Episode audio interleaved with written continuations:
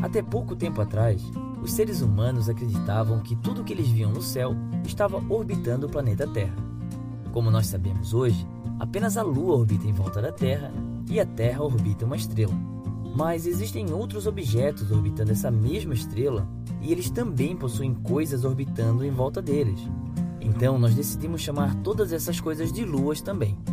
Hoje em dia, quando alguém fala lua, eles basicamente querem dizer o satélite natural e um satélite de uma estrela.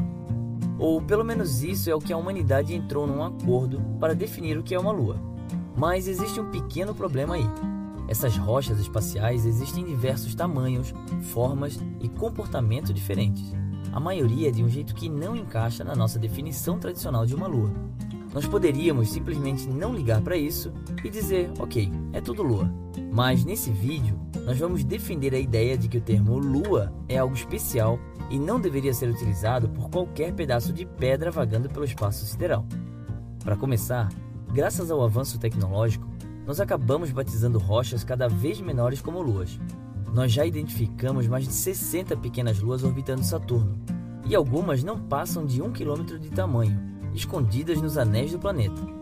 Tamanho pode não ser documento, mas é inevitável que nós vamos enxergar pedaços de rocha cada vez menores orbitando os planetas. Então precisamos colocar um limite no tamanho das luas. Ou você acha certo chamar de luas bilhões de pequenas pedras nos anéis de Saturno e as partículas de pó orbitando a Terra? Por outro lado, algumas luas são muito grandes para serem consideradas luas. Plutão e sua talvez lua Charon têm um tamanho tão aproximado que você poderia dizer que ambos orbitam entre si.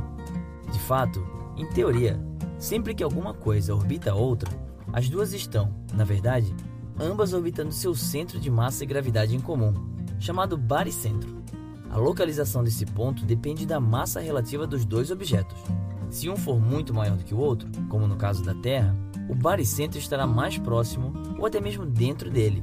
Então fica fácil dizer que o objeto menor orbita em volta do maior.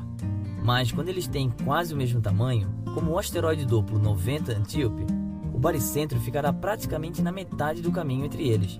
Então não faz muito sentido chamar um, o outro ou os dois de Lua. Então, nesse espectro de diferentes tamanhos, ou quem realmente orbita quem, onde passar a régua e parar de chamar algo de Lua? Quem sabe o tamanho relativo não seja o melhor caminho, mas sim o tamanho absoluto.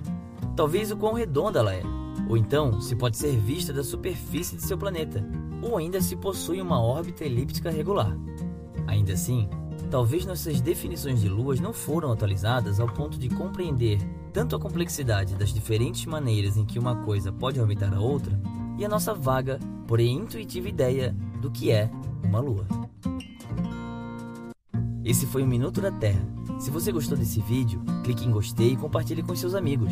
Além disso, não esqueça de clicar no sininho e ativar as notificações para ficar sabendo assim que tiver um vídeo novo. Se é a sua primeira vez no canal, se inscreva e até a próxima!